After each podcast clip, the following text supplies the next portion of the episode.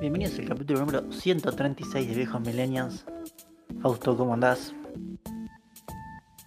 Muy cansado. Tipo, muy, muy, muy cansado. Ha sido una semana muy intensa. Jornadas laborales sumamente extensas. Y me enfermé como consecuencia, asumo. Eh, así que la estoy pasando muy bien. Porque tengo que seguir trabajando, pero... Así, así es la vida, viejo. Hay que ganarse el pan. Sí, creo que este es, es un capítulo en el cual vamos a estar cansados los dos. Sí, estamos... Así que bueno, la gente nos va a tener que tolerar.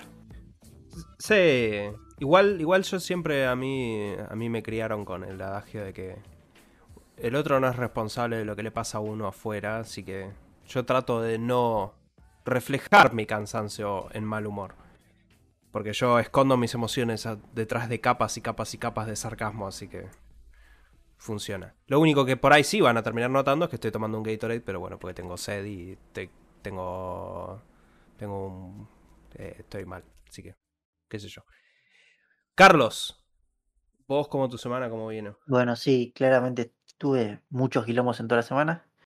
No pude hacer muchas cosas. Solo tengo dos cosas para comentar. La primera es, terminé Zelda Tears of the Tears Kingdom. of the Kingdom. Eh, la verdad, el final es espectacular. O sea, porque algo que se le reprochaba al anterior Zelda es que el final se caía un poco. Que es verdad. Este tiene un.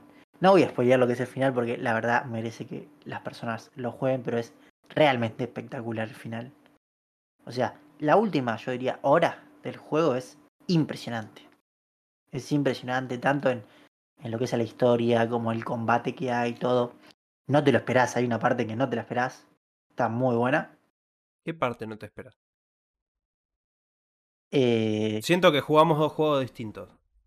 cuando llegás a abajo, Yo creo que podemos hablar.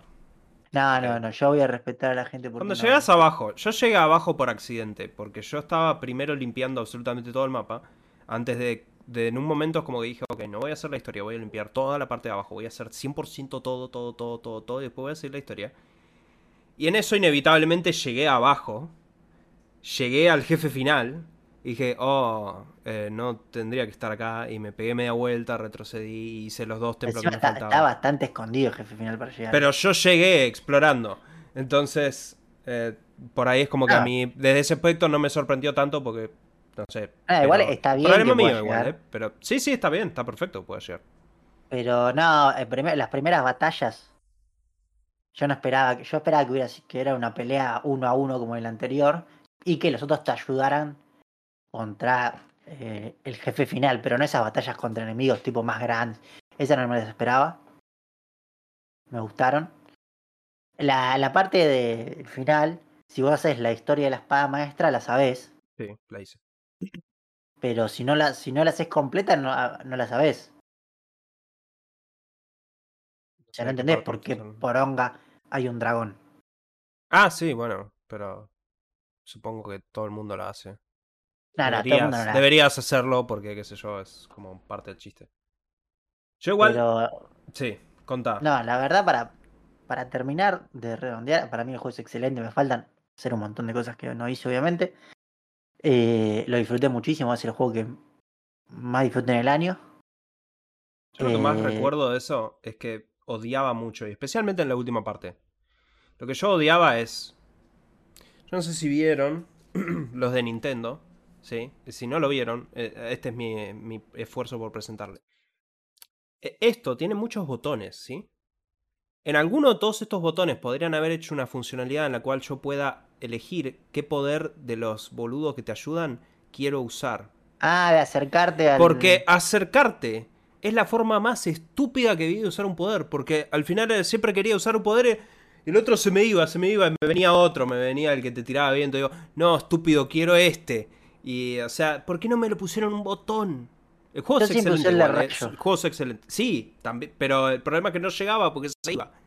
El juego es excelente, no lo critico. O sea, es- No me parece. A mí. Sí, sí, entiendo que podría tener una accesibilidad mejor. Sí. Eh, después, a ver, hay mucha gente que se queja del tema, vos incluido Fausto, que se rompen las armas y todo eso. Eso me parece una vergüenza. A mí me encanta eso. es una porque, vergüenza. por ejemplo, yo antes de llegar a la batalla final, me tuve que preparar. Y toda la parte de preparación para mí es- Te tuviste te- que preparar meten- buscando más armas, es una huevada. No, te mete mucho Eso no es mundo, preparar, Fausto. eso no es preparar. Te mete vas a buscar flechas. No, porque ¿sabes por qué? secundarias. ¿Cuántos enemigos random te enfrentaste antes de eso? Por, por el mero hecho de enfrentarte. Un montón. Eh, ¿Por, por qué lo harías? Si, si te- lo único que haces es romper tus armas que necesitas para el final del juego. Pero yo no tengo problema en romper las armas. Hago Cuando otras. llegas al final vas a tener que enfrentártelos. O sea, y de hecho el juego otras. es es súper intenso al final, como vos bien dijiste, Sí, tenés sí, que es enfrentarte a mucha gente. No Pero hago solo otras a armas. Yo enemigo. no tengo problema. Además, Es para mí lo que resuelve muy bien este juego es la combinación. Porque es- la combinación te hace armas muy, muy fuertes. Y sabes, si sabes combinar, yo he tenido armas que sacan como 100 de daño. Eso es como decir, eso es como agarrar un martillo, romperme la pierna a mí mismo después agarrar un bastón y decir yo ya arreglé el problema. No, pelotudo, ¿para qué mierda te martillaste la pierna primero? Es, arreglar un problema que creaste vos mismo. No, pero bueno, por eso, mi opinión es que la mecánica de se rompan las armas está buena. A mí me gusta. Igual, paréntesis, el juego está buenísimo. No discuto. Y, y la hará toda esa de vuelta. No sé, habrá sido también una hora antes que preparé todo. La, la super recuerdo ahora y la. Fue un momento que disfruté muchísimo. Eh, me parece un juego excelente, Yo realmente. recuerdo haber hecho el glitch para tener el arma que no se rompía nunca. Y recuerdo todo ese tiempo que hice para hacer ese glitch. Y recuerdo que Ay. esa fue una de las mejores decisiones que tomé en mi vida, básicamente. Porque era un arma relativamente débil, pero está bien. Y la historia, bueno, realmente me parece muy buena. Eh, lo único que por ahí le podría criticar al juego es que siento que algunos templos fueron como muy fáciles. O por ahí yo empecé por el templo. Yo empecé por el templo que no empiezo todo el mundo. Entonces el templo que yo hice primero fue como más difícil. Y capaz sí sabía que hacer lo último por ahí. Pero los demás templos me parecieron más fáciles. Y pero la verdad lo, lo super disfruté de vuelta me quedan un montón de cosas por explorar. Pero hasta ahora claramente es mi juego del año. Y lo super recomiendo a cualquiera que- O sea, no solo es una experiencia superadora al Zelda Breath of sino que para mí, algo que pueden ir a buscar en el podcast donde lo decía, que yo tenía muchas dudas, y era el poder de atravesar las paredes, que yo decía que iba a romper la exploración. Para mí es el mejor poder que pueden haber colocado. Lo diciéndolo ahora después de haberlo probado, ¿no? Porque las armas de combinar está bueno, el de volver el tiempo atrás ya existía, pero este directamente rompe con todo, te da otra, forma de explorar el mapa muy buena. Y nada, lo super disfruté, excelente el juego, la verdad. No tengo más que halagos para este juego de Nintendo. Yo reitero mis conclusiones. Para mí es un excelente juego. Se ve muy bien. Particularmente en la OLED lo disfruté muchísimo. Sin embargo, es más de lo mismo para mí. O sea, para mí Breath of the Wild fue una experiencia de decir, ah, ok. Breath of the Wild fue como decir, wow, está bien. Se mataron y trataron de meter cosas con- propias de un Immersive Sim en un Zelda. Hicieron, revolucionaron todo. Genial, excelente. Esto es otro de esos. Y sigo sosteniendo que la parte del subsuelo es horas de mi vida que jamás voy a recuperar. También que yo mis horas las tiro muy a la basura realmente, porque yo veo cada Spider-Man huevada. 2, Fausto. No, tú- tú- cállate. Ahora voy a hablar de Spider-Man. Pero... eh, eso me parece vergonzoso, pero bueno. Pero bueno, eh, pasando al otro juego que estuve jugando, que este también estuvo Sí. jugando Fausto, estamos hablando Yes. de Super Mario Wonder. Eh, es el nuevo Mario 2D. Que lo que primero que voy a decir en este juego. ¿Cuántos jugaste? Yo jugué los primeros dos mundos, creo. No, yo jugué tres o cuatro, ponele. O sea, yo llegué para que vos, bueno, vos, vos jugaste más que yo. Yo llegué tipo a la montaña. No, yo la pasé en la montaña. Bueno, igual de todos los mundos como que vas encontrando por los costados y eso, pero Sí, pero sí. O sea, no, no jugué tantísimo como vos, por eso te digo. No, igual tampoco, habré jugado 3, 4 horas. Tampoco jugué mucho.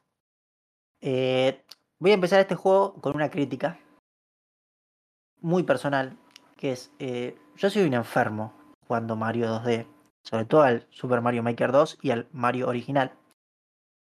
Y de vuelta, esto es un poco de viejo meado, pero para mí el mejor ritmo de movimiento de Mario es el Mario 1. Pero no digo que sea el mejor porque es el que mejor diseñado está, sino porque es el que yo más horas de mi vida empecé jugando, entonces estoy estúpidamente acostumbrado. Sé exactamente cómo salta Mario. Te puedo hacer un pixel perfect de cómo salta Mario en ese juego. Y algo que tiene Super Mario Maker 2 es que si vos elegís los niveles, o sea, los niveles de diseño de la comunidad que están basados en el Mario original, se mueve como el Mario original, ¿sí? Bueno, dicho esto, a mí me sucede que este juego, eh, las físicas, sin lo. Después vamos a hablar de los. Eh, ¿Cómo se llama Fausto? No sé la palabra. los mejoradores, no, los, los, perks que te dan. Sí. Las habilidades esas cambian las físicas en cierto modo, pero tradicionalmente hablando, las físicas son un poco distintas. Son más de los nuevos Marios. A mí no me gusta tanto, ¿sí? Después de decir esto, eh, en lo más no tengo nada para criticarle, es un juego realmente perfecto. Me parece espectacular todo lo que hicieron. Me parece espectacular la integración que hacen cambiando la forma de jugar Marios. En el sentido, por ejemplo, ahora no hay más el típico timing. O sea, no tenés un timer, no tenés un cronómetro, ¿sí? Eh, ahora importa más como la exploración del nivel. Aprendieron, se nota que aprendieron muchas cosas de Super Mario Maker 2, por ejemplo. Hay niveles donde vos tenés que encontrar cosas que, esos niveles están, no sé si ya jugaste alguno. Sí, sí. Esos niveles están súper inspirados en los niveles de Super Mario Maker, eh, Maker 2. También hay niveles que son medios, no niveles sino partes, que son medios automáticas. Que eso también está inspirado en Super Mario Maker 2, en los niveles de la comunidad. Aprendieron mucho de la comunidad. Eh, no sé si jugaste, hay uno, creo que es el primero de los niveles de encontrar cosas. Que hay una que está como muy escondida. O sea, yo la saqué porque jugué Super Mario Maker 2 y dije, ah, esto debe ser así. Pero vi que bastante gente como medio puteó un poco eso, porque había una estrella estaba muy escondida. yo hay uno que jugué que hay una estrella que yo después lo tuve que googlear donde mierda estaba. ¿Es la, tubería que corres? Claro, y la explicación es que si usás X personaje específico, lo ves directamente. Entonces ese nivel está pensado para que si vos jugás cooperativo con gente con distintos personajes, cada uno ve uno directamente. Bueno, eh, voy a dar otra explicación, que es, eso entiendo que funciona así, pero además eh, en Super Mario Maker 2 hay muchos, lo que llaman bloques ocultos, y que vos medio ya de jugar un montón de niveles, aprendes, si acá va a haber un bloque oculto, y si sabes eso más que sabes que las tuberías se pueden mover, algunas, decís, ah, ok, esto debe ser así. Ese sé que un montón de gente lo puteó porque no lo sacaba, por ejemplo. Pero bueno, sacando eso, la verdad que el juego es espectacular. Eh, por lo menos lo que vi es que está muy hecho fácil, por así decirlo, pero de vez en cuando tiene un nivel que es un poco más difícil. ¿Sí? O sea, no digo que es súper difícil, porque los niveles más difíciles llegan al final del juego, en el postgame. Pero tiene, o sea, no es que es tipo lo pasás con los ojos cerrados. Los retos de salto son no, no, por eso. Yo estoy hablando con son opcionales. Sí, sí, yo estoy hablando con un estúpido enfermo que tiene como 400 horas en Super Mario Maker 2, voy a aclarar, ¿sí? Eh, bueno, todo lo que es las nuevas habilidades que se le agregan están muy buenas porque cambian la forma de jugar en muchos niveles, dan muchas formas para terminar, eso me gustó mucho. De vuelta, se hacen un poco más fáciles, pero está perfecto. Yo tampoco es que estoy buscando una super dificultad. Eh, nada, la historia no, existe, es una pelotudez. No sé, a mí me encantó, se ve muy bien. Por lo menos. excelente en, la OLED, es impecable. Visual. Ah, sí, sí, se ve muy bien ahí. No sé qué te pareció, Fausto. A ver, mi, mi veredicto. Ok, sí. Yo razono, este, es un juego excelente. Ok. El caveat que voy a dar es, yo personalmente no soy muy fanático de los juegos de este estilo 2D. ¿okay? Es excelente, no lo dudo. Eh, es, muy, es muy imaginativo con el tema de las semillas Wonder. O sea, yo hasta ahora estoy jugando... Yo desbloqueo todas las semillas en todos los niveles. O sea, yo juego hasta que termino al 100% del nivel, no me voy. Y lo vuelvo a hacer si lo tengo que volver a hacer. O sea, yo... Por eso por ahí tampoco lo jugué tanto. También porque, bueno, estuve con Spider-Man. No siento que sea un juego que vaya a terminar. Particularmente teniendo en cuenta que está Alan Wake, al, literalmente a la vuelta de la esquina. Eh, pero, o sea, la realidad es que no, no tengo mucho para criticar, porque la que es la jugabilidad es. Está impecable, me parece muy imaginativo. Los niveles. Hay niveles más jodidos, sí, pero están claramente demarcados. Hay Sí. algunos con los cuales yo puteé mucho. Uno que estaba justo ahí en el tráiler, de hecho, explícitamente. eh, que es uno de salta, salta, salta. que Uno que te un- como arriba unos toros. no, no. Eh, vas con un timer ese. Ese Ah, exactamente. ese. Ah, bueno, ese es otro inspirado en los bueno, Super yo Mario ese Maker. puteé bastante, ponele. Pero lo pasé, pero puteé bastante. No, lo que no he usado. de- decidí. O sea, juego con Mario. Puse a Peach una vez nomás para ver si había alguna diferencia. No. Sé que hay personajes que son más fáciles. Sí, es No los, no los puse esos directamente, o sea, to- todo estoy jugando con Mario. O sea, la realidad es, mi conclusión es, el juego es impecable, estéticamente hablando, no tengo nada que reprocharle, el juego es súper imaginativo, como Nintendo sabe hacerlo, habiendo jugado Sonic la semana pasada, literalmente, es obvio que esto está en otro, otro nivel totalmente distinto. Y si te gustan los juegos 2D, y no hay mucho que reprocharlo, o sea, lo, lo imaginativo de cómo varían los niveles, la cantidad de enemigos y todas boludeces distintas. A mí las animaciones de Mario y eso me parecen impecables. Eh, o sea, yo jugué los, los New Super Mario Bros. que no me gustaron mucho. O sea, el primero me gustó cuando Son salió en la Wii. Son, sí, sí. Pero era como decir, y siempre estás sacando siempre el mismo juego una y otra y otra vez. Acá se nota que no. A estos tipos se tomaron el trabajo y hicieron una cosa totalmente distinta. Debo decir que no es mi tipo de juego. Personalmente no sé, todavía no ranqué lo que jugué esta semana en mi lista personal de gotis. Este juego no va a estar en el top 3 ni a gancho, pero eh, sí, te, sí te digo que es un, o sea, es un excelente juego. O sea... Sí. Pero bueno. Eh, ahora sí pasamos a Spider-Man 2. Terminé Spider-Man 2. Porque tuve, tuve sesiones donde no me podía dormir por trabajo. Literal, tuve que estar todas las noches despierto esperando que me llamen, así que dije, bueno, ya fue, Spider-Man 2. Así que casi que lo, lo noqueé en dos días este juego. O sea, tipo un día que jugué como 18 horas más o menos. Y otro día que jugué como una. O sea, fue como, no, una noche lo jugué y digo, ah, mirá qué lindo la primera hora. Y después al otro día lo terminé. Fue una locura. Eh, pero bueno, eso pasa cuando tu trabajo te pide que no te duermas. Eso, más un mix de 5 monsters, 4 tazas de café, o sea, por eso. Así que ese fue mi estado mental jugando Spider-Man 2, ¿ok? Quiero, que, quiero llevarlos conmigo en un viaje. Eh, a ver. A mí me encantó. Efectivamente estoy de acuerdo con que este es el momento Uncharted 2 de Insomniac en el sentido que para mí eh, Uncharted 1 era un juego bueno, pero Uncharted 2 fue donde Naughty Dog pudo agarrar las bases tecnológicas de lo que habían hecho y hacer algo que fuese muchísimo más espectacular y muchísimo más impresionante. O sea, Uncharted 2 fue el juego que vos decías, ok, wow. Y de ahí siguieron. Para mí Spider-Man 1 es un muy buen juego. Eh, especialmente en lo que es la historia. A mí me gusta mucho lo que hicieron con la historia en Spider-Man 1. Eh, teniendo en cuenta eh, la, las decisiones originales que tomaron con el mundo de Spider-Man y eso. Eh, Spider-Man 2 es claramente tomar eso y llevarlo a la enésima potencia a nivel de espectáculo y eso hay un montón de misiones. El comienzo de Spider-Man 2 es mucho mejor que cualquier película de Spider-Man que hayan hecho. O sea, es, o cualquier videojuego. O sea, solo, solo el comienzo es, es, impresionante como secuencia de acción.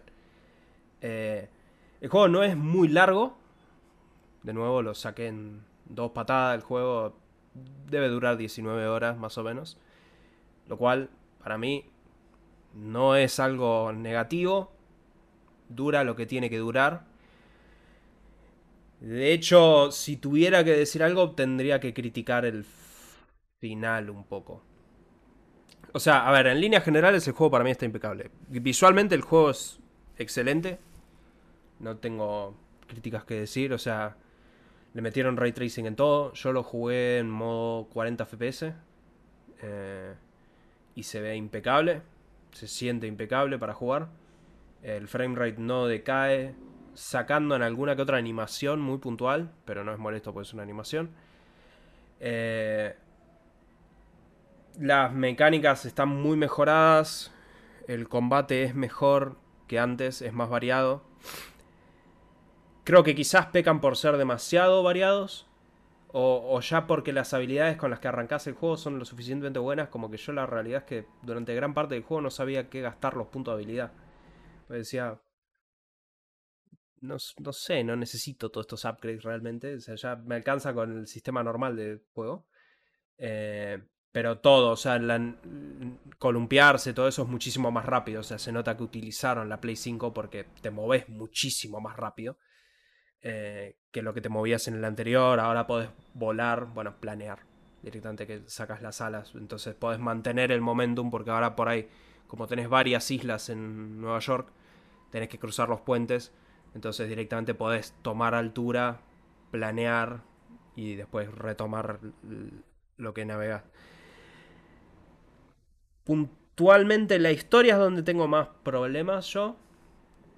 Eh mi problema es que... A ver, yo creo que la historia de Spider-Man 1 es muy buena. Porque la historia de Spider-Man 1 es... Toma decisiones muy originales con la... Con el lore de Spider-Man. el, final de Spider-Man 1 es excelente para mí. Eh, lo que decidieron hacer al final que bueno, no lo voy a spoilear acá, pero... Eh, Spider-Man 2 es como muchísimo más predecible. Quizás porque, bueno, a ver, el malo es Venom. Y la realidad es que vas a tener todas las cosas que te imaginas de Venom. Si viste Spider-Man 3, sabes lo que, te, lo que se viene. O sea, Venom o sea, eh, la, única peculiaridad de Venom en este juego es quién es. Pero eso te lo cuentan. Eso ya, ya se sabía desde la escena postcréditos del primer juego. O sea. No. Eso. Cuando el juego cae con Venom. Me parece que se vuelve un poquito menos interesante. Y sufre. Para mí de un problema. Que tienen muchos. ciertos juegos o ciertas películas. De que al final. Los, los héroes Tipo, tienen una cosa. Tipo, es como, hay que destruir esta cosa. ¿Ok? Bueno, te voy a spoilear que el jefe final es Venom. Mildis, están todos los trailers. Pero bueno, el jefe final es Venom. Tienen la cosa que necesitan para destruir a Venom. Y la están por utilizar y, oh no, Venom es muy fuerte y ahora tenemos que pelear contra Venom. Y vamos a destruir la cosa, oh no, Venom es muy fuerte, tenemos que pelear de vuelta contra Venom.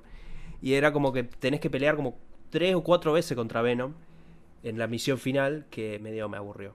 Pero... Eh, la realidad es que es un excelente juego. Si te gusta Spider-Man, es excelente.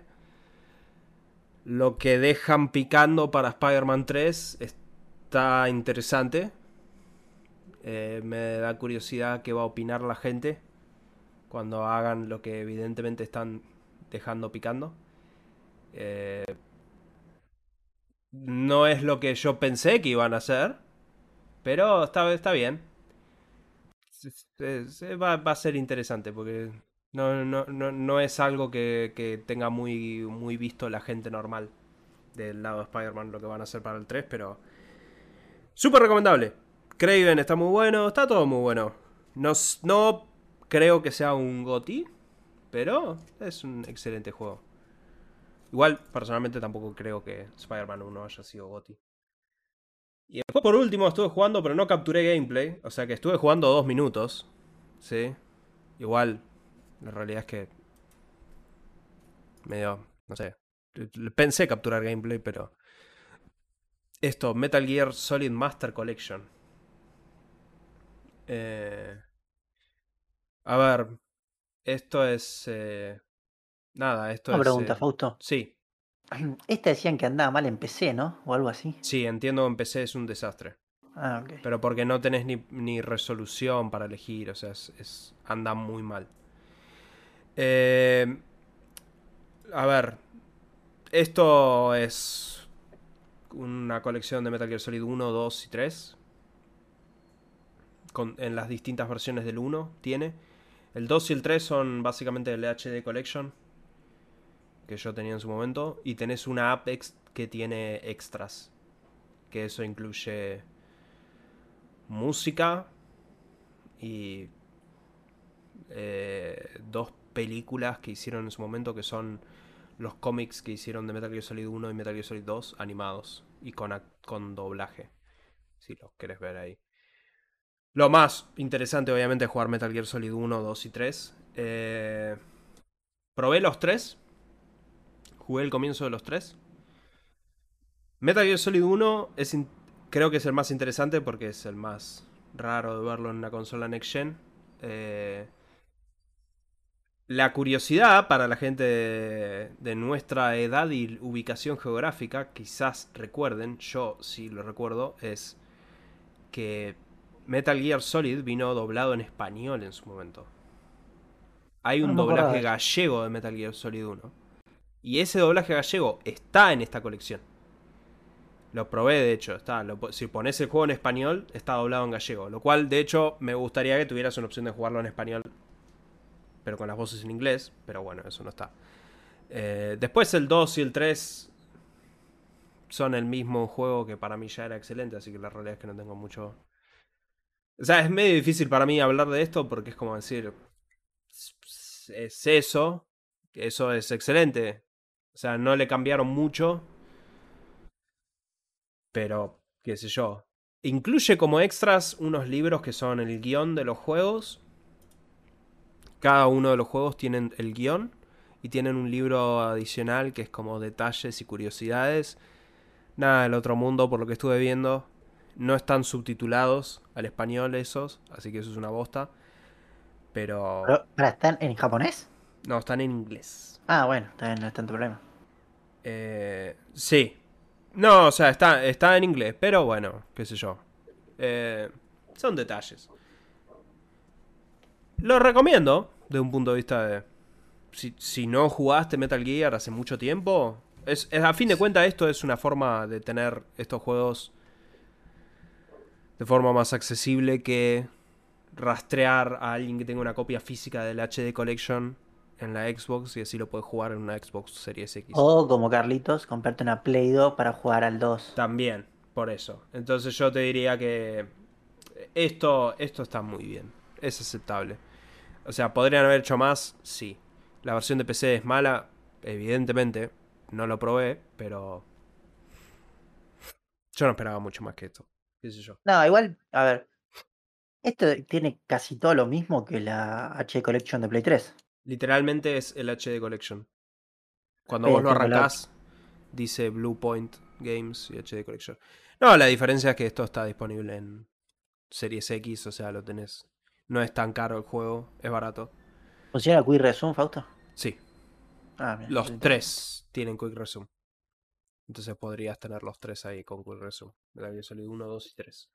Eh, son detalles, pero está bueno. Y es, o sea, son ligeramente mejores que las versiones de HD Collection. Arreglaron unos cuantos bugs que tenían la HD Collection. eh, que la gente viene reportando hace bastante tiempo. Esos están arreglados. Así que... Sí, sí, para mí está bien. Si nunca jugaste, tírate de cabeza. Pero bueno.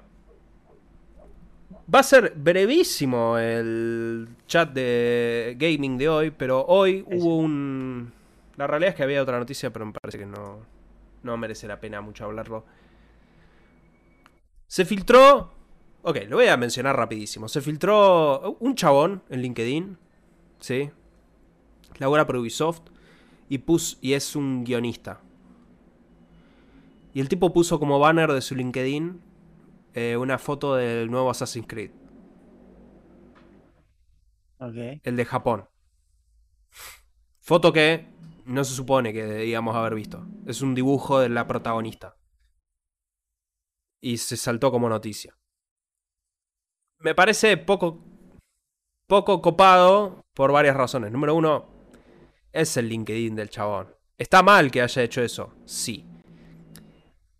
Pero estaba hablando con unos developers en, en el foro este donde suelo estar que decían, es medio raro que estén stalkeando los LinkedIn constantemente buscando que updates. Y sí, ¿qué querés que te diga? Sí. Pero adicionalmente, la realidad es que ya sabemos que es- este juego tiene dos protagonistas, una mujer eh, y un chabón. Y... O sea, esto no te muestra más que... Espero que estés sentado, Carlos. La mujer tiene una capucha tipo asesino. Está vestida de negro porque es una ninja, ¿entendés? Eh, nada más. O sea, igual es, es una toma de acá para arriba. Se ve la cara nada más. Y está con como una espada atrás y dice Assassin's Creed Red. Y es rojo el fondo. Wow. Y después, lo segundo es que, haciendo memoria, eh, los Assassin's Creed siempre se filtran. ¿Ok? Y siempre se filtran de formas bastante cómicas. Porque, y esto no es nada. O sea, en su momento, para los que no vivían esta industria de mierda, eh, como yo lo hacía en su momento, hubo un empleado de Ubisoft que filtró Assassin's Creed Unity, el juego de, de París, París. porque otro chabón que justo era un usuario de NeoGAF, uno de los mejores, más grandes foros de videojuegos, estaba viajando en un avión, estaba jugando Assassin's Creed en la Vita. Y el chabón le dijo, ¿te gusta? Y le empezó a contar del nuevo Assassin's Creed, al punto que peló el iPad y le mostró un video. Y el chabón obviamente llegó y empezó a poner todo en el foro y así se filtró. Y antes pasó que en otro avión había un chavo que estaba con la laptop laburando en una PowerPoint de Assassin's Creed 4. Y el chabón que estaba al lado se anotó todo y lo filtró a internet. Entonces, siempre se filtran los Assassin's Creed. Casi que no es noticia a esta altura. El día que tengamos un Assassin's Creed del cual no sepamos absolutamente nada, ese día va a ser una noticia, te voy a decir. Por omisión. Pero bueno, hoy hubo un evento, Carlos, de Microsoft. Nos mostraron trailers de ciertos juegos. Fue un evento de media hora eh, de juegos de third parties. Hay un trailer de Yakuza 8 que es excelente. Eh, pero. Y dos trailers de Alan Wake. Pero lo que más quería mencionar acá, que lo estuvimos hablando un poquito fuera de aire, es. Hay un trailer de Metal Gear Solid Delta. O sea, viniendo de Metal Gear Solid 3. Que lo estuvimos hablando recién en la HD. Acá tenemos un primer vistazo al juego in Engine, supuestamente. El, el anuncio de esto es que Metal Gear Solid Delta está hecho con Unreal Engine 5. A diferencia de todos los anteriores, están utilizando Unreal. Ajá. Se ve muy bien. Los niveles clarísimamente son Los mismos. los mismos, pero calcadísimos. Yo que jugué, esto está mostrando partes de los primeros 15 minutos del juego, sacando una toma. Yo esto, esto lo jugué hace dos días, así que te, te puedo decir que se ve exactamente igual. Sí, a ver. Se ve súper igual, se ve muy bien, todo. La cara no me convence mucho, disculpen que lo diga. A mí la cara me convence más en la toma en la que está ahí, esa toma. La primera cuando está con el barro, no. Ahí sí. Ahí sí, está bien. Me gusta Pero más la cara de, de otros Metal Gear. Eh, se ve muy bien. Ahora, de vuelta, esto es, no hay gameplay, no hay nada. Esto es pre-alfa. Por eso, a este juego le falta bastante. No sabemos, realmente. O sea, oficialmente ni siquiera. Todavía siguen, sin, in- siguen insistiendo en una decisión que me parece bastante estúpida de no decir quién lo está haciendo. Por más que todo el mundo sabe quién lo está haciendo. No sé por qué, es como que les da vergüenza decir que lo está haciendo la empresa china Virtuos. O sea. Está bien, qué sé yo. ¿Cuál capaz no le problema? quieren dar el crédito. No, es Development Team, siempre dicen. No, no, es el Development Team. ¿Quién? ¿Por qué no decís que son los chinos? ¿Cuál es el problema? Ahora va a ser exactamente igual al anterior, al anterior. a la Evidentemente es una remake 100% fiel. No me sorprendería para nada. Lo que creo que eh, sería interesante es cuando vos arrancás el HD, el Master Collection, no sé qué mierda, ¿sí? El, arranca con un disclaimer muy grande como una casa que te dice que este juego se hizo en otra época. Y que para mantener Ah, la visión controles. del directo... No, no, no, los controles no. No están hablando de los controles, están hablando de las cosas que se hacen en los juegos. Ah, las turbidades, sí, sí. Y para mantener la visión del juego y de su creador, no se, inter no se tocó absolutamente nada. Te lo aclara bien grande como una casa antes de arrancar el juego, ¿ok? No sé qué va a ser esto, realmente. Probablemente no toquen nada, porque hasta donde yo recuerdo, los actores no graban voces de vuelta. Directamente van a reutilizar las voces del original. Con lo cual, eso querría decir que no van a tocar nada. Con mucha furia tocarán algunas tomas. Pero. Después te la censuran. Y. Sí, no sé. Yo sostengo, porque hoy justo estuve debatiendo eso en un foro, de que Eva no es lo peor que hizo Kojima. Directamente. Kojima con Quiet se fue al carajo, Metal Gear Solid 5. Eh, todas, todas sus personajes femeninas son. No todos. Sí, todos unos De personitas de de es un muy buen Kojima. personaje. No, tiene. eh, En Metal Gear Solid 3 los personajes femeninos son más decentes. O sea, de Voz es un muy buen personaje. Eva es una caricatura, pero. Se lo permito porque deliberadamente está buscando hacer una caricatura. Ponele. De Metal Gear Solid 5 es imperdonable lo que hizo. Eso ya. Ahí no. no es, es indibujable, Kojima. Pero bueno. Ahora, esto imagino Sí. que tiene los, por lo que se ve, ¿no? Los controles del Metal Gear Solid 5. Sí, probablemente es más como Metal Gear Solid 3DS, el de 3DS, que era básicamente el control del 4. Yo bueno, me que quedo con el eso. 5 igual. ¿eh? Sí, bueno, pero no, no vas a tener la movilidad y opciones que tenías en el No, 5, eso obviamente. no, pero eh, pero qué sé yo. Esto se ve bien. O sea, nada, es un vistazo en Engine. Me sorprende haberlo vuelto a ver este juego igual. No, justo, no, no esperaba volver a ver Metal Gear esto hasta el año que viene. Pero, bueno. Eh, De hecho, ya oficialmente hemos visto más de esto que de Silent Hill 2 Remake. Y eso se Ah, suponía que salía este año. ese. Así que, no, eso, eso, eso, eso va a estar muy mal, garantizado. Te lo garantizo, te pongo la firma mismo. Pero bueno, Carlos, pasamos a hablar de cine y series. Sí, hago mi descargo principalmente. eh, tuve una semana de vuelta muy compleja. No pude ver ni Ricky Morty ni Loki, así que solo Fausto va a Yo- traernos el capítulo de semana. Voy a hablar de Loki, porque Ricky Morty no lo vi, pero eh, Loki esta semana arranca con el plot. Ponele. Este es un episodio en donde está Kang. O bueno, no Kang, sino una variante de Kang, que es Victor Timely. Este episodio toma lugar en el 1893, creo. Eh, en donde van a buscar a una versión del pasado. A a una variante de el que permanece. Para restabilizar la línea temporal. Entonces todo este episodio toma lugar en el pasado. Hay un problema para, al hablar de esta serie, sí, que es que el actor de Kang, como ya hemos discutido en este mismo podcast, es un poco polémico, ¿ok? Entonces como... Ah, bueno, igual yo creo que, a ver, Sí. si el tipo actúa bien, vos lo podés decir. Ese es el tema. O sea, hay que decir que para mí, con todas las salvedades, ¿sí? De que el tipo, evidentemente, cuanto menos es cuestionable, eh, el tipo está muy bien en el episodio. O sea, porque la, la es muy distinta la personalidad de este Kang que el que vimos al final de la serie. eh, en la primera temporada. Es muy distinto.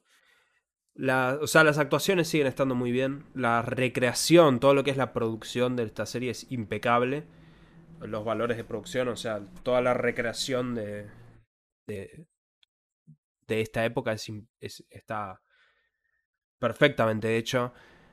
Eh, lo que sugieren que se viene, porque la realidad es que este episodio termina con que meten a este Kang en la TVA.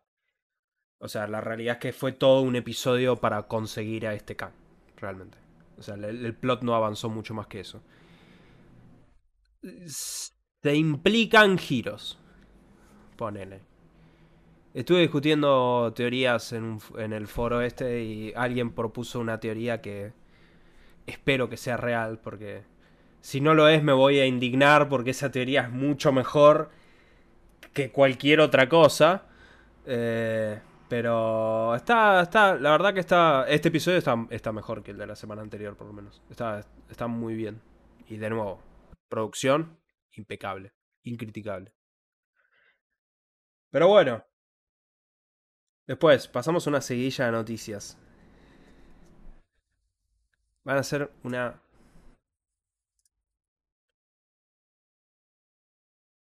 A ver. Van a ser una versión animada. Van a ser otra serie animada del Chavo. Ya había una, ¿no? Sí, ya hay una de dibujitos. Pero esto es una versión en CG. Eh... No. No sé. Yo voy a decir una, una frase Sí. polémica. Nosotros nacimos y nos criamos con el chavo, Sí, porque somos personas de los 90. correcto. Y no había la cantidad de programación que hay por hoy. Eh, a una por- niño hoy por hoy, o un ni diría adolescente, a un preadolescente hoy por hoy. Vos le pones el chavo original. Y yo no sé si te lo quiere ver. Pero por eso los preadolescentes son todos un desastre. No, pero a ver, yo me te refiero a que cuando nosotros vimos el chavo, ya era una serie que nos quedaba lejos. Sí, Hoy queda lejísimos. Entonces, no, o sea, la atracción que uno imaginaría que busca la serie animada de gente que ya conoce la serie original, medio yo creo que no la va a tener. No, sin duda. O sea, no. eh, ahí concuerdo con vos y la realidad es que no sé a quién estás apuntando con esto. O sea, porque a alguien que es fan del chavo no le va a gustar esto. Y si no sos fan del chavo, no sé si te va a enganchar esto, qué sé yo. Pero hay que facturar con los derechos de Chespirito. Sí, sí, hay que facturar, si no, recordemos que. Yo no puedo creer que no lo hayas visto, Fausto, que eh, Kiko hizo un anuncio para evitar que inmigrantes eh, ilegales mexicanos pasaran a Estados Unidos. Un anuncio pagado por el gobierno de Estados Unidos, aclaro. No sabía. Bueno, está, está, está bien. Bueno, Kiko tiene que cobrar, muchacho. Eh, después, Netflix tiró primeros vistazos a el tío Airo, el señor de Fuego Sai y Azula de la serie nueva de Avatar. Es una noticia. ¿Esto va a ser como el original, la historia? Sí. Es una serie esto, directamente, que están haciendo. No es una película como esa bosta que hicieron. Sí, sí, es malísima. esa. Es, es horrenda esa película. O sea, acá evidentemente están dedicándose a hacer mínimo una serie que va a, cubrir, va a cubrir las temporadas. O sea, evidentemente están tratando de respetar. Mínimamente, estéticamente, Está bien, técnicamente está, está, todo bien. bien. Está todo bien. O sea, Yo como una persona que creció viendo Avatar y que amo Avatar, me va a chocar un poco, pero la verdad se ve bastante bien. sí, no sé si... O sea, igual... Sí, no sé, no... No le veo el propósito a esto yo. Ganar decir- plata. Sí, tenés razón, pero lo que digo, más allá de eso, o sea, no, no es como que no veo el... No tiene mucho sentido hacer una remake de una serie que todavía se ve bien a nivel de animación, o sea, Sí, no, yo creo que buscan. Buscan más que nada. el- Hay muchas cosas ¿viste? que se traen. No, ahora es. En vez, salimos de la animación y con productores reales. Casi nunca la pegan. Hay muy pocos que la hayan pegado así. Creo que. ¿Cuál fue? Ah, Hubo una que hicieron hace poco que anduvo bien. eh, One Piece. One Piece, ahí está. One Ese anduvo bien, me dijeron. Sí. Pero después es muy difícil que le vaya bien, ¿eh? Sí. ¿Qué Es más, yo? Yo creo que hay más casos donde de una serie normal se hace algo en animación, sacando el chavo, no, no estoy hablando del chavo, Sí, sí. pero que le puede ir bien. eh, no sé, la Biblia de Tron, después se hizo una serie o se me ocurren otras cosas, pero al revés es muy difícil, la verdad. Sí. Especialmente si tenés el espectro de esa película obscenamente mala que se hizo antes. Que, Muy mala, esa- sí, sí. esa es muy mala esa película. Eh, pero bueno, después más noticias porque recordemos, el paro de guionistas se terminó, el paro de actores no se terminó. Lo cual, honestamente, me sorprende. Yo pensé que el paro de actores sería más fácil de levantar que el de guionistas. Porque el guionista es más fácil de reemplazarlo hoy en día. Pero no se ha levantado. Todavía siguen en veremos, siguen en discusiones. Y ya empezamos a tener víctimas. ¿Ok? Esto era de esperarse. Probablemente vamos a seguir viendo titulares de este tipo sin parar por las próximas semanas. Pero Deadpool 3 ya se corre oficialmente. No va a salir en mayo, como era la fecha originalmente programada. Ahora la patean porque la realidad es que la película filmaron la mitad. Y aún si levantaran la huelga mañana, entre que volvés a juntar a todos los actores. Y Especialmente- y cosas. Especialmente, sí, pero yo creo que esa parte la podés pelotear. Pero si efectivamente los rumores se cumplen, como tanto habíamos escuchado, de que esta película es básicamente un festín de cameos, arreglar todos esos calendarios para que vuelvan a cruzarse va a ser un desastre.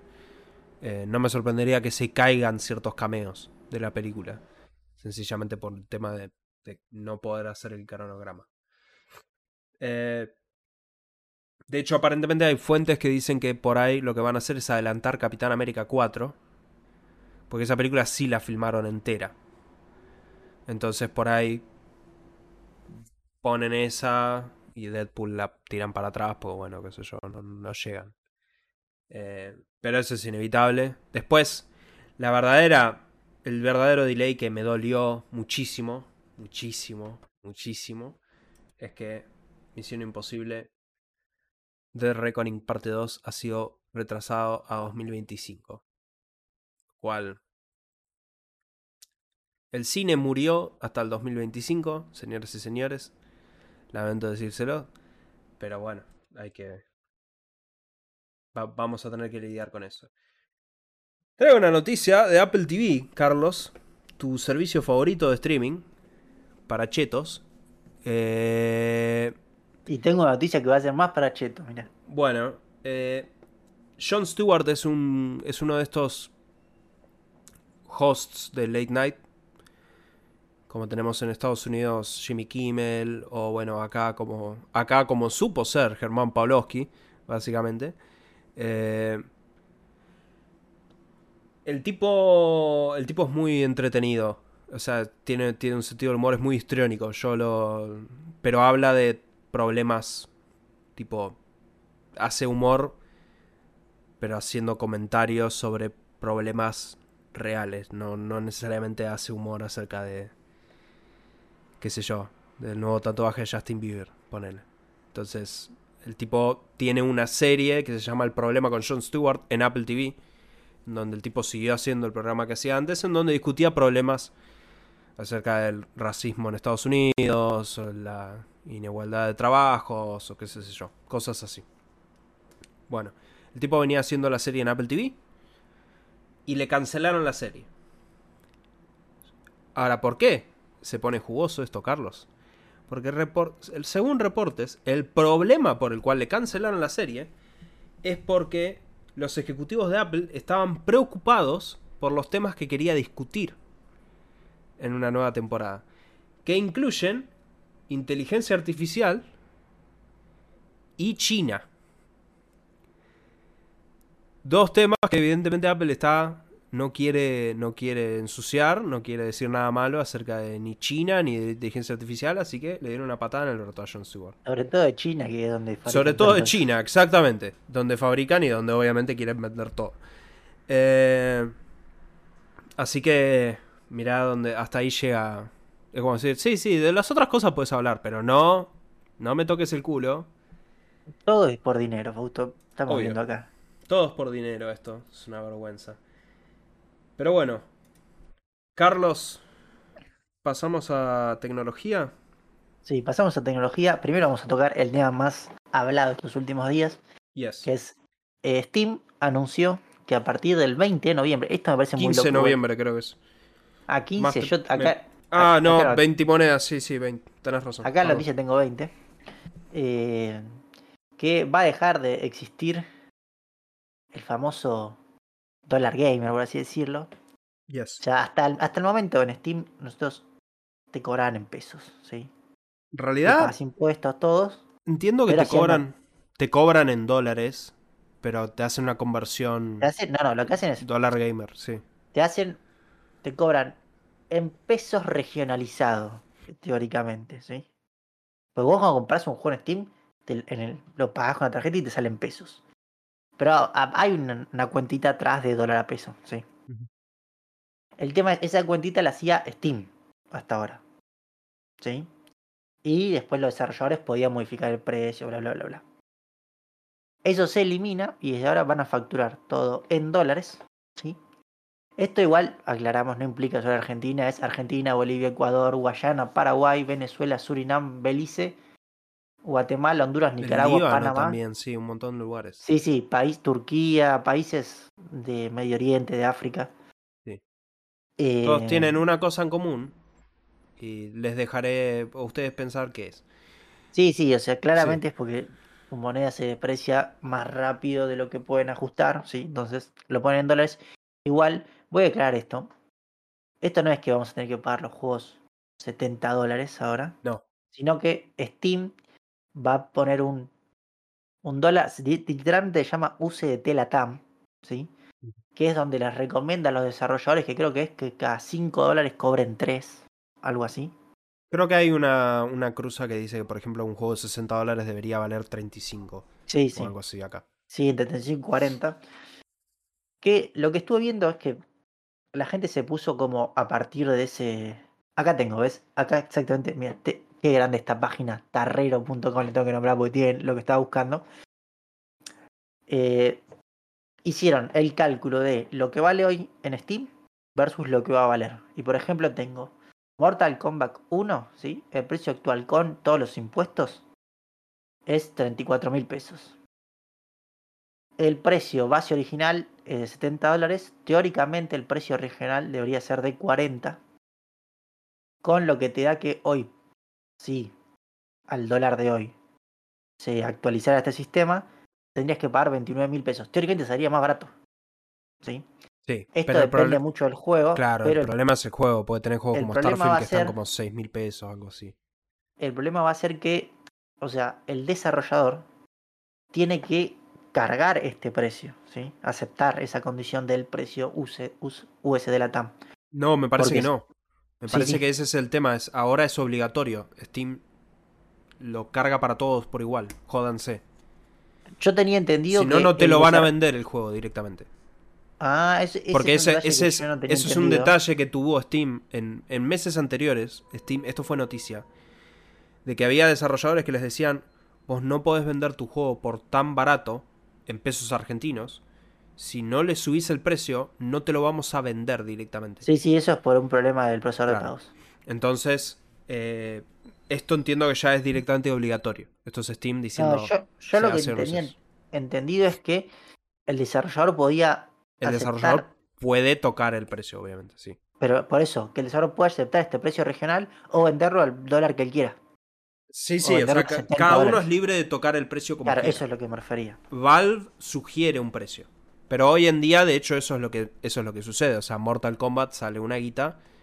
Starfield sale otra, por ejemplo. Starfield es mucho más barato que Mortal Kombat. Lo Sí, sí, cada desarrollador o sea, termina Cada poniendo su desarrollador precio. decide lo que quiere. Sí. El problema acá por eso es que en vez de, o sea, que el, el desarrollador que no actualice eso, ¿sí? Va a dejar el precio base de 60 o 70 dólares, no de 40. Pero bueno, eh, a ver, El fin Es lógico que lo hagan, pero me parece a mí que, que va a haber que encontrar la oferta, por así decirlo. Ese. Mi, mi padre siempre tiene una reflexión en su momento cuando hablamos de los desastres económicos a los que se sujete este país. Es decir, siempre pudimos comprar los jueguitos. De alguna forma nos vamos a rebuscar.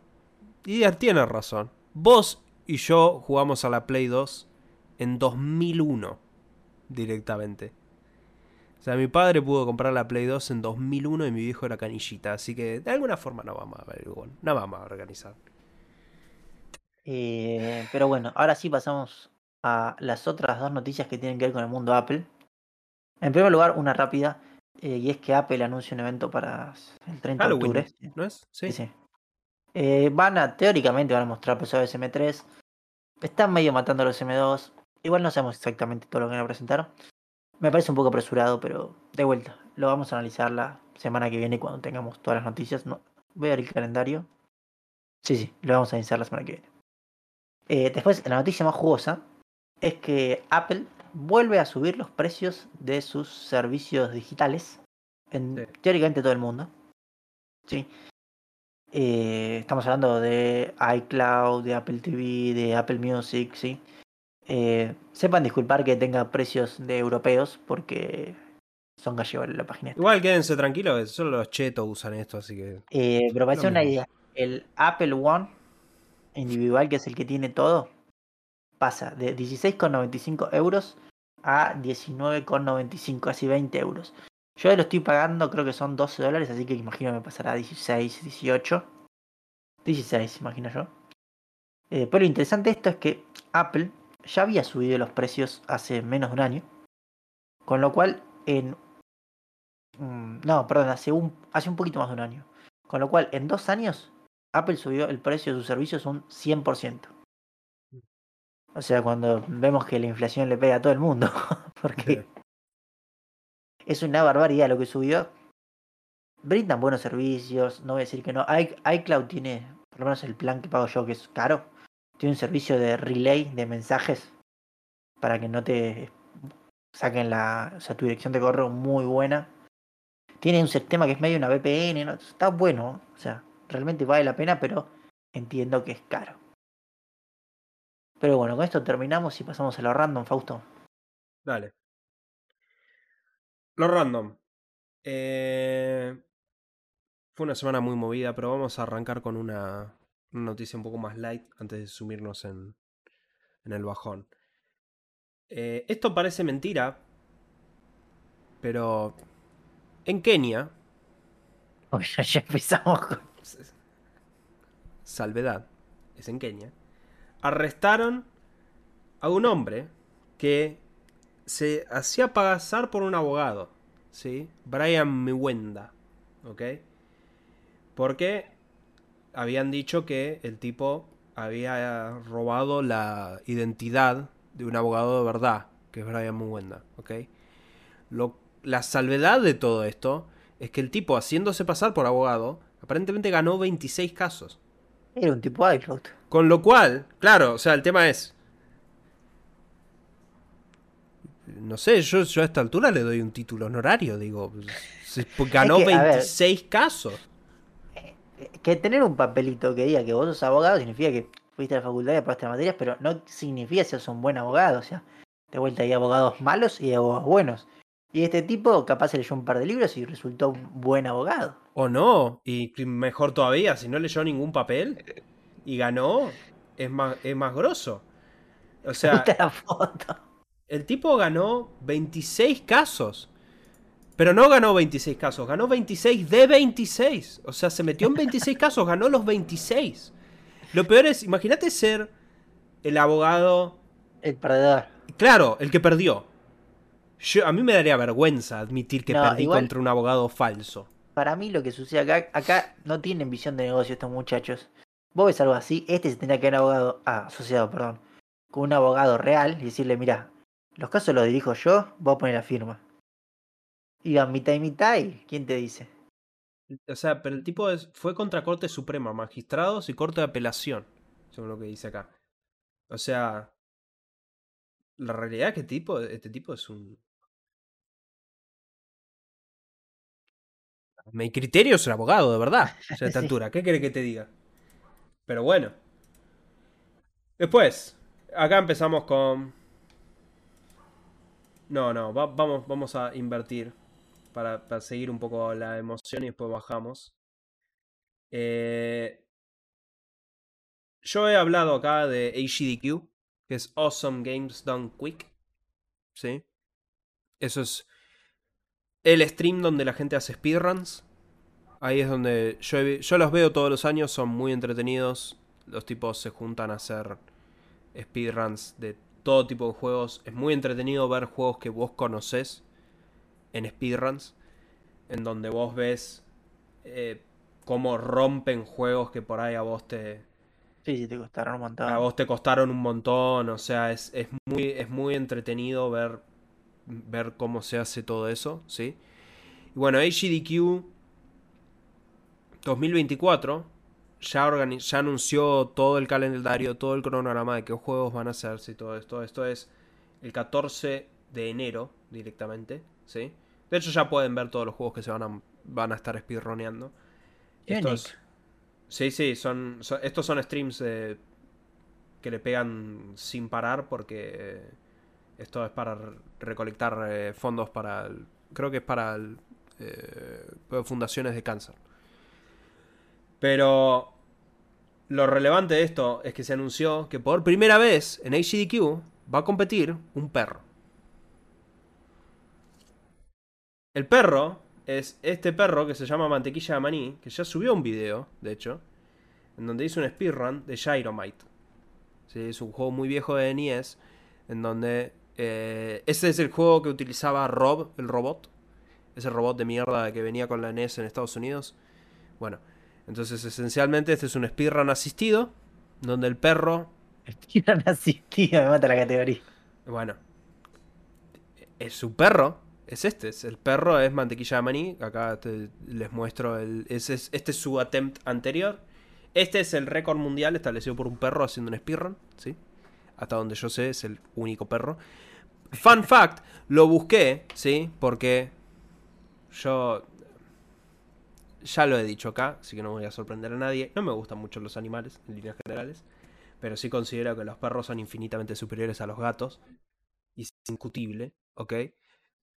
Como arma para este debate, busqué si algún gato había hecho un speedrun de un videojuego. No. Así que acá hay más evidencia de que los perros son mejores que los gatos. No hay ningún speedrun de un videojuego hecho por un gato. Acá hay un perro y está jugando Gyromite. ¿Qué querés que te diga?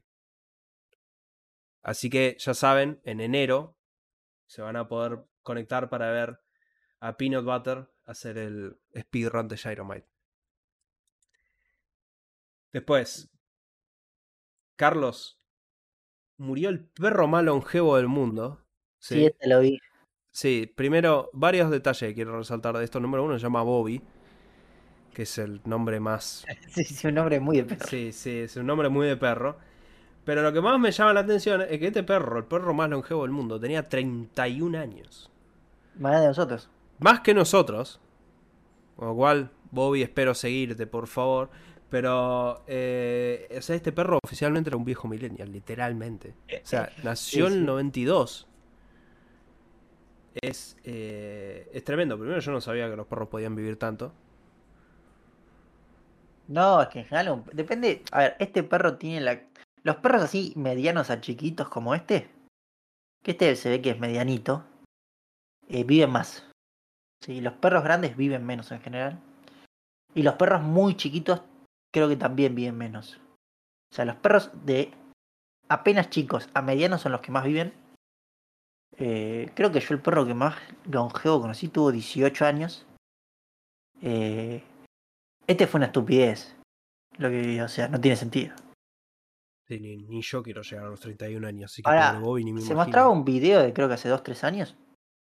Y el perro estaba bastante bien. No es que estaba tipo echado y no se movía.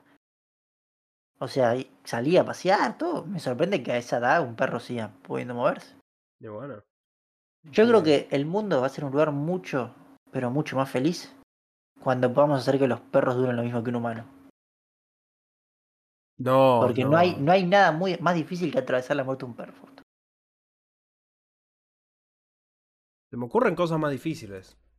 No, no, pero es muy difícil atravesar la muerte Si te de corto un animal. brazo, Carlos, me parece que te va a costar más. O sea. pero Fausto, vos no sos un tipo tan encariñado con los perros. No, eso sí. Yo, soy un tipo sé. que se encariña con los perros y la verdad que la muerte de un perro es, es fuerte. No, no, yo lo entiendo. Es lo, para mí es lo mismo que hablar de Super Mario Wonder. Es como, lo entiendo, no es lo mío, ¿ok?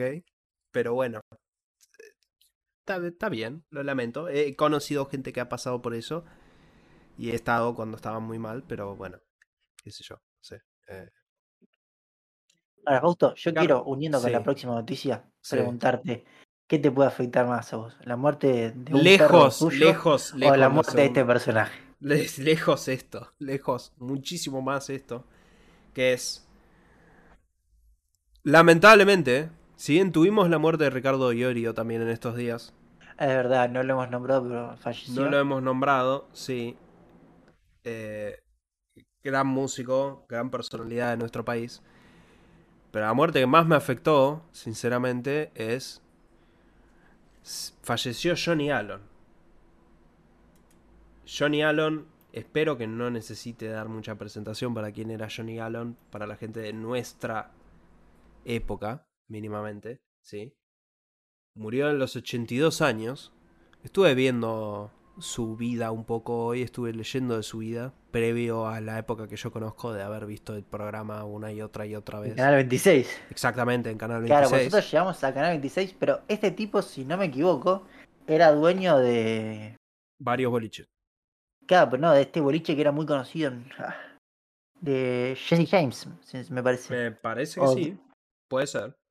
O de uno por ahí que era estúpidamente gigante el boliche, ¿sí? Que estaba en el zona oeste. Y acá era un tipo muy conocido en los 80, 90, en lo que era el tema de la noche, por así decirlo. Sí, sí, sí. Pero Johnny Allen tuvo esos programas son desopilantes para mirar. Si no, si no los viste, este, en, en homenaje a Johnny Allen te, te insto a verlos. De hecho, mi recomendación va a ser un video de Johnny Allen esta vez. Eh, pero nada, creo que no hay mucho más para decir que que cambiame la música. Cambiame Dale la música. cambiame la música, dale power, dale gas. Y nada, fue, fue, la realidad es que fue la noticia más inesperada que podría haber llegado a leer ese, en ese momento que la leí. Jamás me hubiera imaginado leer eso. Eh, sé que un oyente de este podcast se vio muy afectado por la muerte de Johnny Allen. Me contó que le, le llegó mucho, así que acá te acompaño en tu dolor, Maxi. Y nada, tremendo. Con lo cual, si me permitís hacer un enroque, solo por, Por esta favor. vez, Carlos, Por favor. voy a dar mi recomendación yo primero. ¿sí? Sencillamente porque tiene que ver con el tema y así sigo con la línea y después vamos a la tuya, pero Johnny Allen tiene un montón de cosas para recomendar, tiene un montón de videos. Si Ah, acá lo encontré. Eh, Fausto, Sí. disculpa que te interrumpa. El boliche se llamaba Skylab. Era en San Justo. Bien. Era el boliche de Johnny Allen. Si vos buscas videos de Johnny Allen, vas a encontrar un montón. ¿sí? Pones Johnny Allen en YouTube y no te vas a defraudar. Eh, pero, además de eso, lo que quiero resaltar es esta canción de Johnny Allen, que es un videoclip, ¿sí? que se llama Jesús querido, yo creo en ti. Lo único que voy a decir es que si si estás sensible por el fallecimiento de Johnny Allen, este video puede llegar a pintarte un lagrimón, ¿sí? Pero es. eh, creo que es una forma correcta de recordar a Johnny a través de este video en el cual él, él se pone. Se pone a servicio de Jesús y bueno, espero que hoy en día lo esté cantando Johnny ahí en, el, ahí en el cielo. Pero bueno, Carlos, vamos a Bueno. tu Sí, recomendación. paso a mi recomendación. Eh, la mía es Eh, Gente Graciosa es un nuevo. Un nuevo formato que está haciendo Lucas Rodríguez en YouTube, que es que lleva gente que le hace gracia a hablar y hablan boludeces. El capítulo número 2 de Gente Graciosa tiene a Presiduca. Presiduca es un presidente de Independiente que. No sé, creo que vos sabes más de Independiente Fausto. La última vez que ganó Independiente el torneo fue en el 2003, 2002. Que... En la época del Tolo Gallego.